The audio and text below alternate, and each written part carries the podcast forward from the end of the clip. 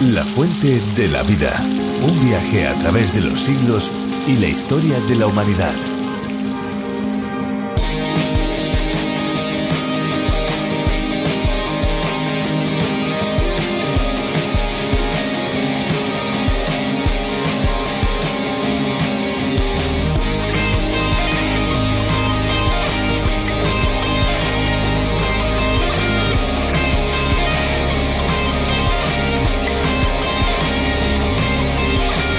El agua verde en la piscina es uno de los problemas más comunes y suele ocurrir en aquellas que tienen un pobre mantenimiento.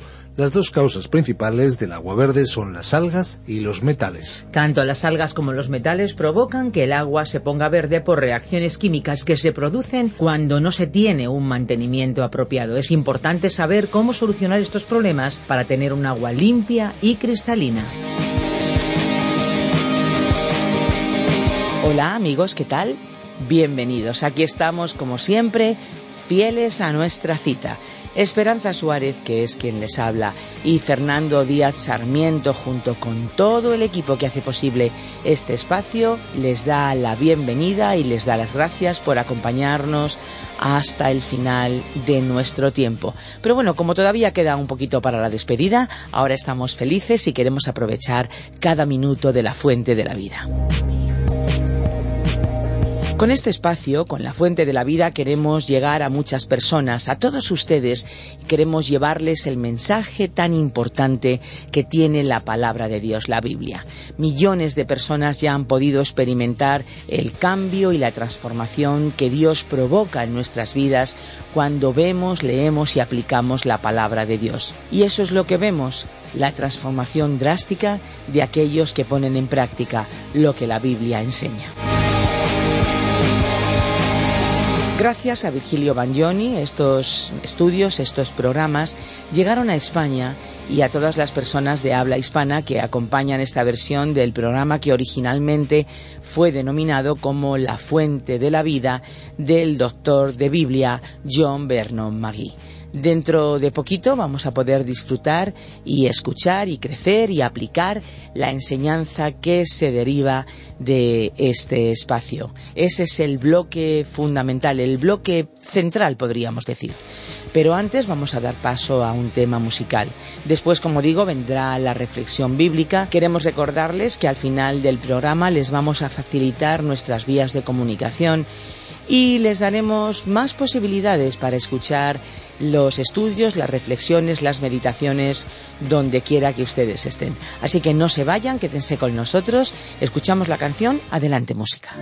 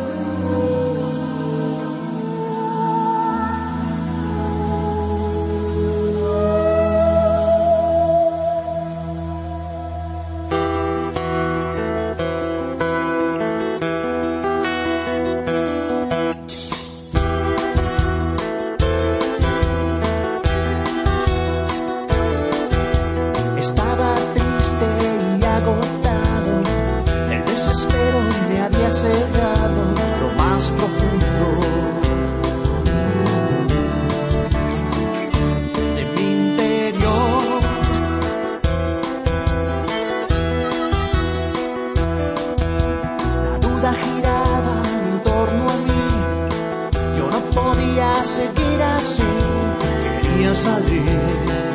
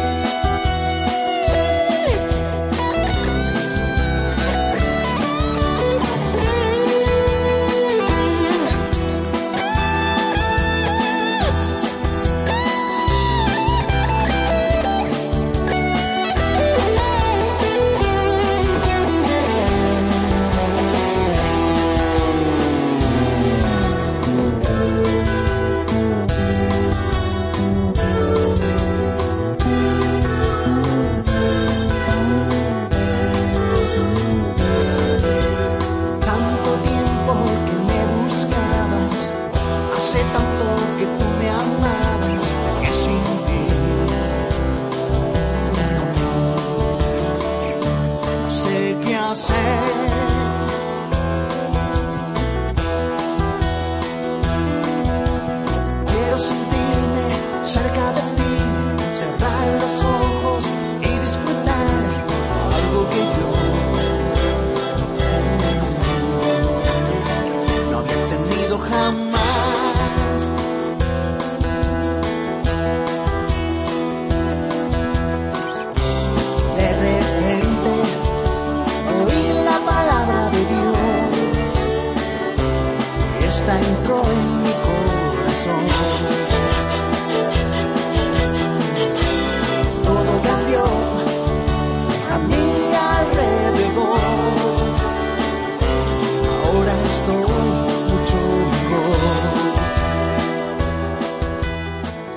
La Biblia nos presenta una diversidad de estilos muy singular. De hecho, esta es una de las características especiales de la palabra de Dios que la hace todavía más llamativa.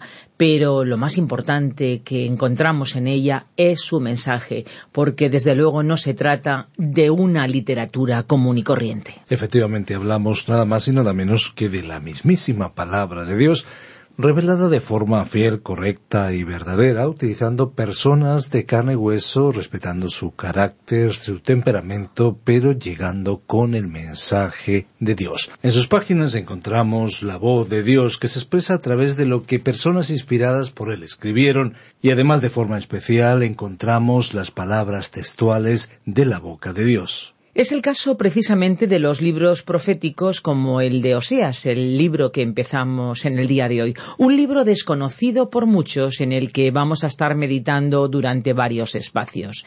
Estamos seguros que va a ser de su agrado. Recuerden que pueden enviarnos sus mensajes de voz y sus mensajes de texto a nuestro número de WhatsApp 601 20 32 65. ¿Lo anotaron ya? 601 20 32 65. Volvemos nosotros para darles otras vías de comunicación con la fuente de la vida al terminar la reflexión. Escuchamos ya a Virgilio Bañoni. La fuente de la vida. Iniciamos hoy, estimado oyente, nuestro estudio del libro de Oseas en el Antiguo Testamento. Y tendremos la primera parte de una introducción. Comenzando con Oseas y concluyendo con Malaquías, hay una serie de doce libros a los cuales se les llama los profetas menores, mientras que a Isaías, Jeremías, Ezequiel y Daniel se les llama los profetas mayores. Los profetas menores fueron así llamados considerando el tamaño de los libros y no su contenido. Sin embargo, incluso ese criterio de división de los profetas no es completamente exacto, ya que Oseas es más extenso que el libro del profeta Daniel. En realidad, los así llamados profetas menores no son menores en ninguno de sus aspectos. Cada uno de ellos transmite un mensaje de gran importancia por sí mismo.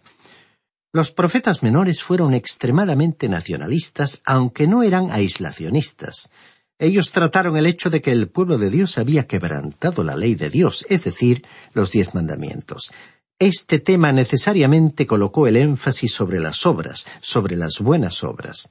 Por tal motivo, algunos teólogos críticos y promotores de un evangelio social han utilizado mucho a los profetas menores.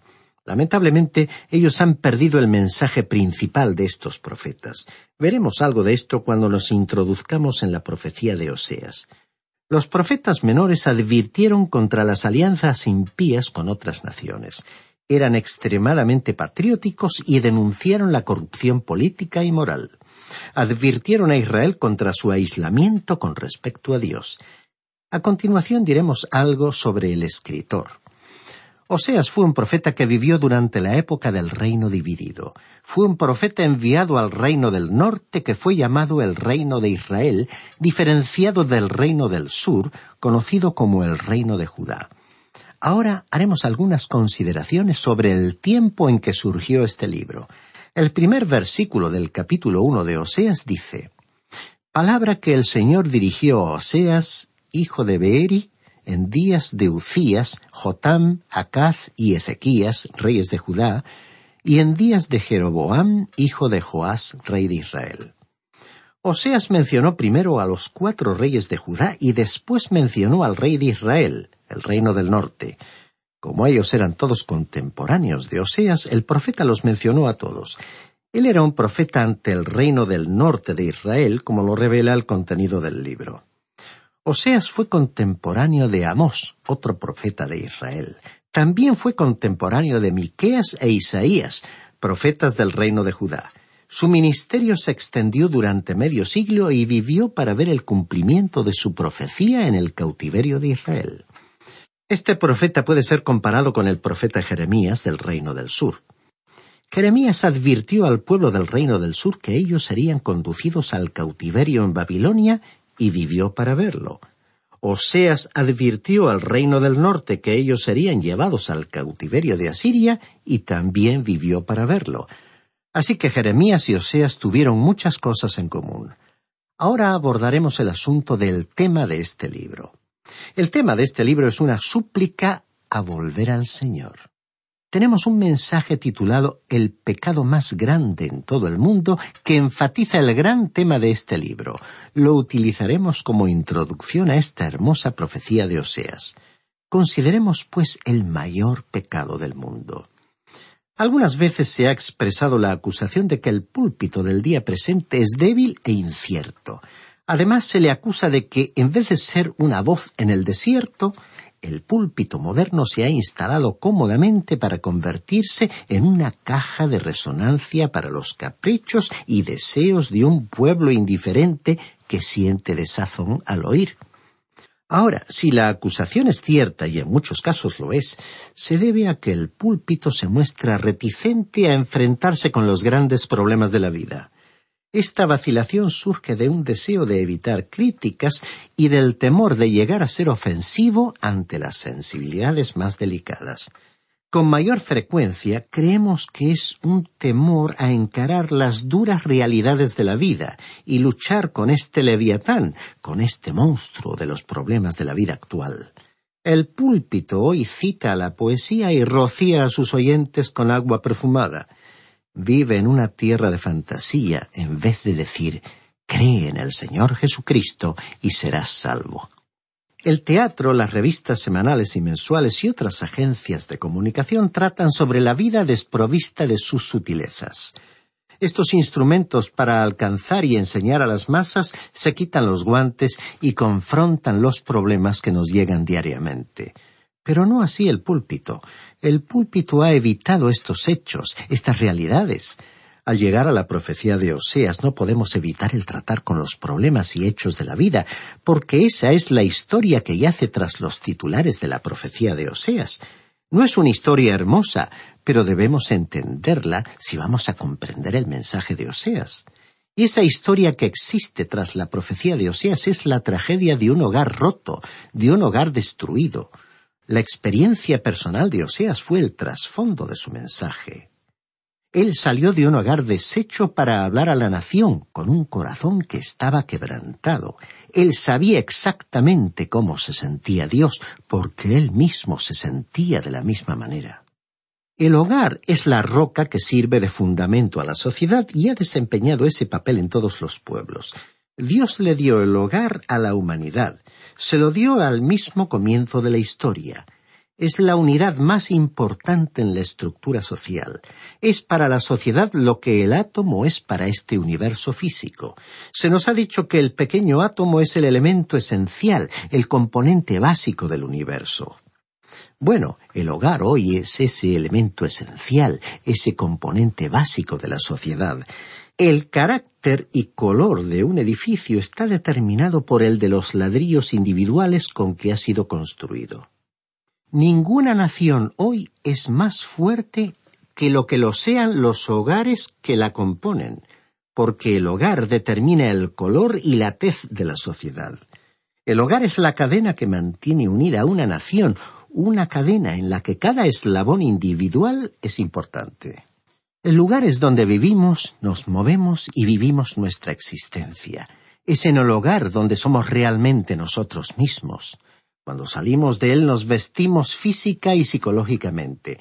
A veces nos preparamos como una especie de fachada cuando atravesamos la puerta de calle y salimos al exterior pero es dentro de las paredes del hogar donde nos quitamos nuestra máscara y nos mostramos como somos en realidad.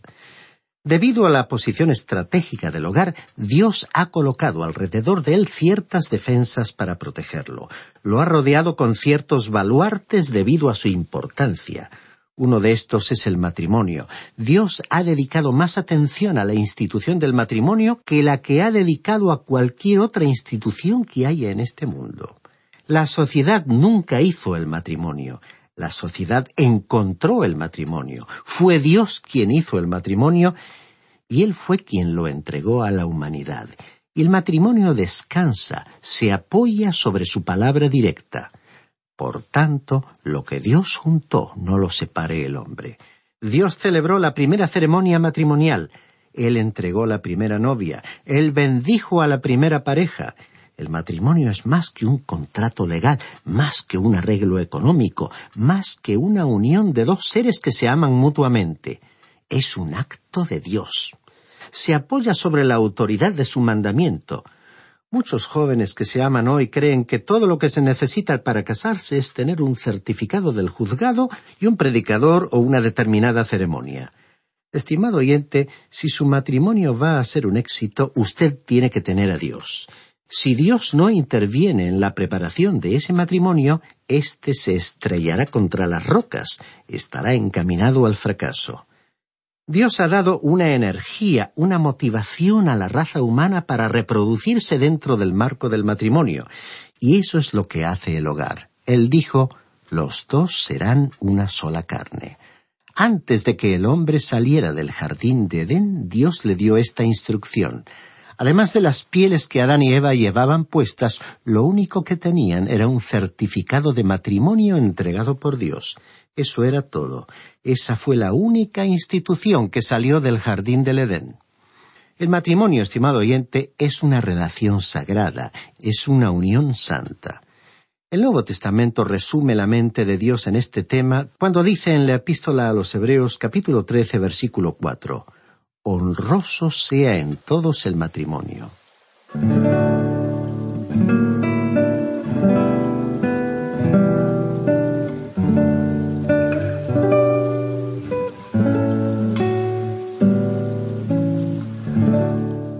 Por tanto, el matrimonio no puede romperse solo por algún sencillo acto legal, no puede romperse por una simple explosión de mal genio, no puede deshacerse por voluntad propia.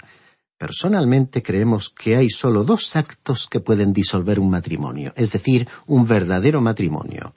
El primer acto es la muerte, por supuesto, que automáticamente corta la relación.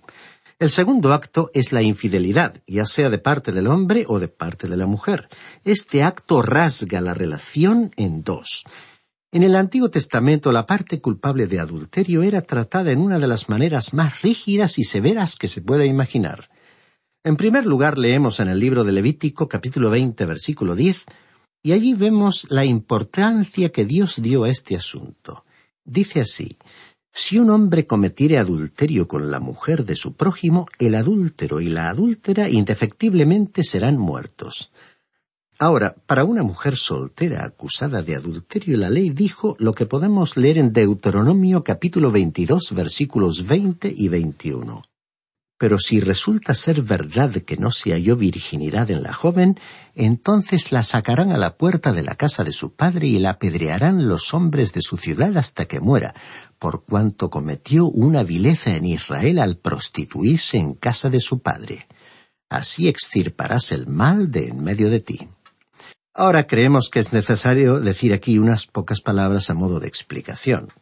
En primer lugar, hay muchos cristianos estrictos hoy que utilizan el pasaje que tenemos en la epístola a los Romanos capítulo 7 versículo 2 como base para el punto de vista extremo de que una persona divorciada cuyo anterior compañero o compañera viva nunca se puede volver a casar. El citado versículo 2 dice La mujer casada está sujeta por la ley al marido mientras éste vive, pero si el marido muere, ella queda libre de la ley que la unía a su marido. Y estos creyentes olvidan que bajo la ley la persona casada que había resultado ser culpable de fornicación o inmoralidad era apedreada hasta la muerte y la parte inocente, bajo la ley, ya no tenía vivo al ex componente de su pareja. No estamos seguros, pero el apóstol Pablo incluyó al abandono en el apartado de la infidelidad mencionada en la primera carta a los Corintios, capítulo siete, versículo quince, cuando escribió Pero si el no creyente se separa, sepárese, pues no está el hermano o la hermana sujeto a servidumbre en semejante caso, sino que a vivir en paz nos llamó Dios.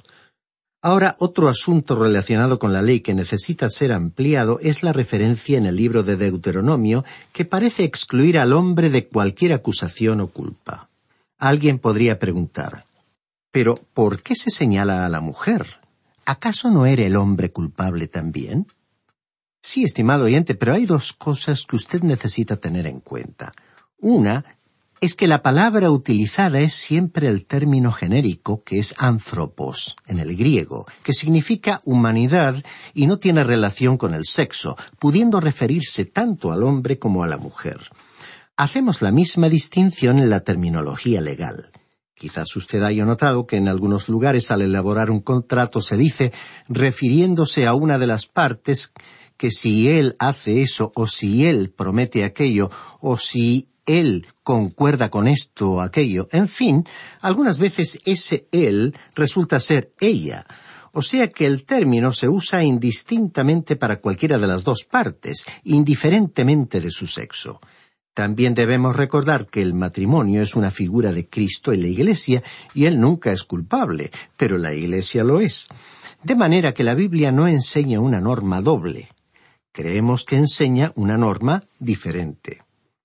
Personalmente creemos que Dios ha creado a la mujer más delicada que al hombre. Por tal motivo, cuando ella es arrastrada por una mala conducta, llega más lejos de lo que llega el hombre. No es que el pecado de uno sea peor que en el otro, pero los resultados del pecado son mucho más perjudiciales.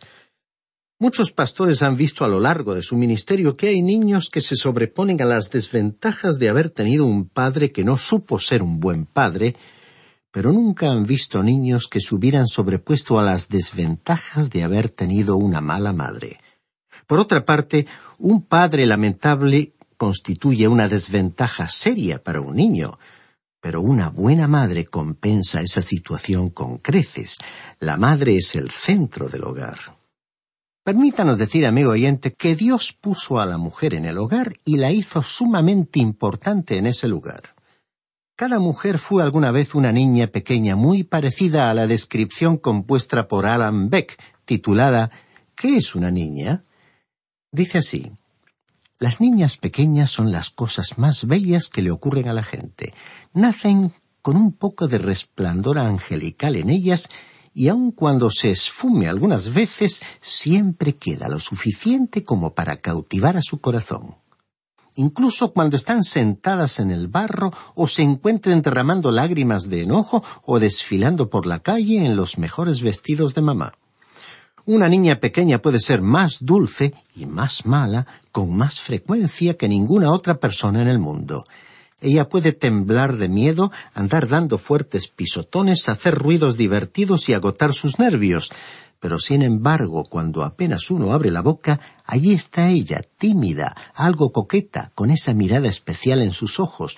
Una niña es la inocencia jugando en el barro, la belleza parándose sobre la cabeza y la maternidad arrastrando a una muñeca por los pies. Dios le pide prestado a muchas criaturas para hacer a una niña pequeña. Él usa el trino de un ave, el chillido de un cerdo, la terquedad de una mula, las travesuras de un mono, la viva agilidad de un saltamontes, la curiosidad de un gato, la picardía de una zorra, la suavidad de un gato, y por encima de todo, la misteriosa mente de una mujer.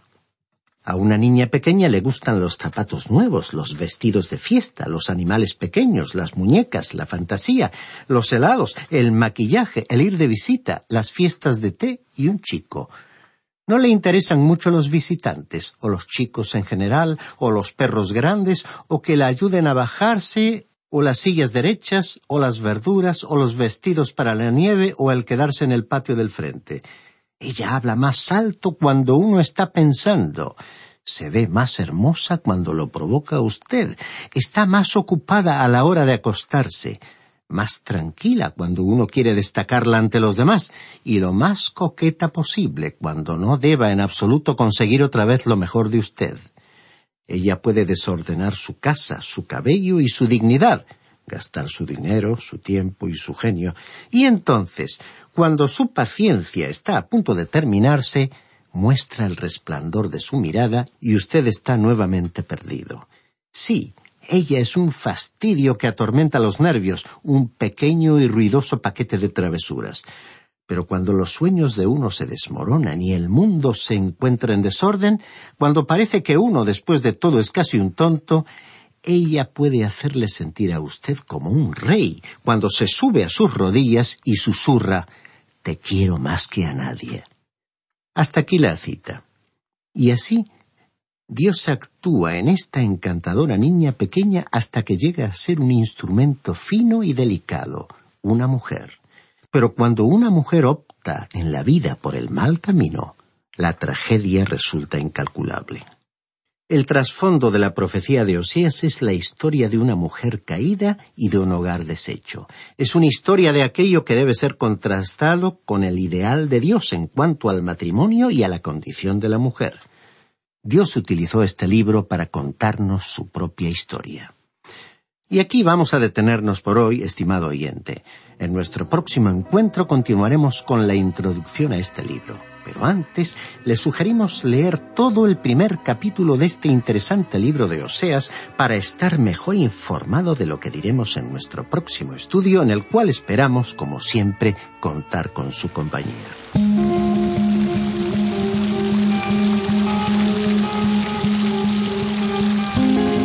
Ya estamos finalizando el programa de hoy, pero nuestro recorrido por las páginas de la Biblia no se acaba aquí. Los programas están disponibles en lafuentedelavida.com y también en la aplicación La Fuente de la Vida que también se puede encontrar con el nombre de A través de la Biblia. Amigos, si ustedes hoy quieren contactar con nosotros, tenemos unos números habilitados para que puedan hacerlo, para que nos llamen, para que nos dejen en el WhatsApp sus mensajes de texto o quizás sus mensajes de voz. Tomen nota. Nuestro número fijo es el 91 422 05 24 91 422 05 24 y nuestro número de WhatsApp es el 601 20 32 65 601 20 32 65 pero eso sí Recuerden que si nos llaman desde fuera de España, deben pulsar el prefijo más 34. Y si desean enviarnos un email, lo pueden hacer a info arroba radioencuentro.net. Info arroba. Y ya nos vamos, ya vamos a cerrar nuestros micrófonos, pero antes hay algo muy especial que quiero recordarles. Hay una fuente de agua viva que nunca se agota beba de ella.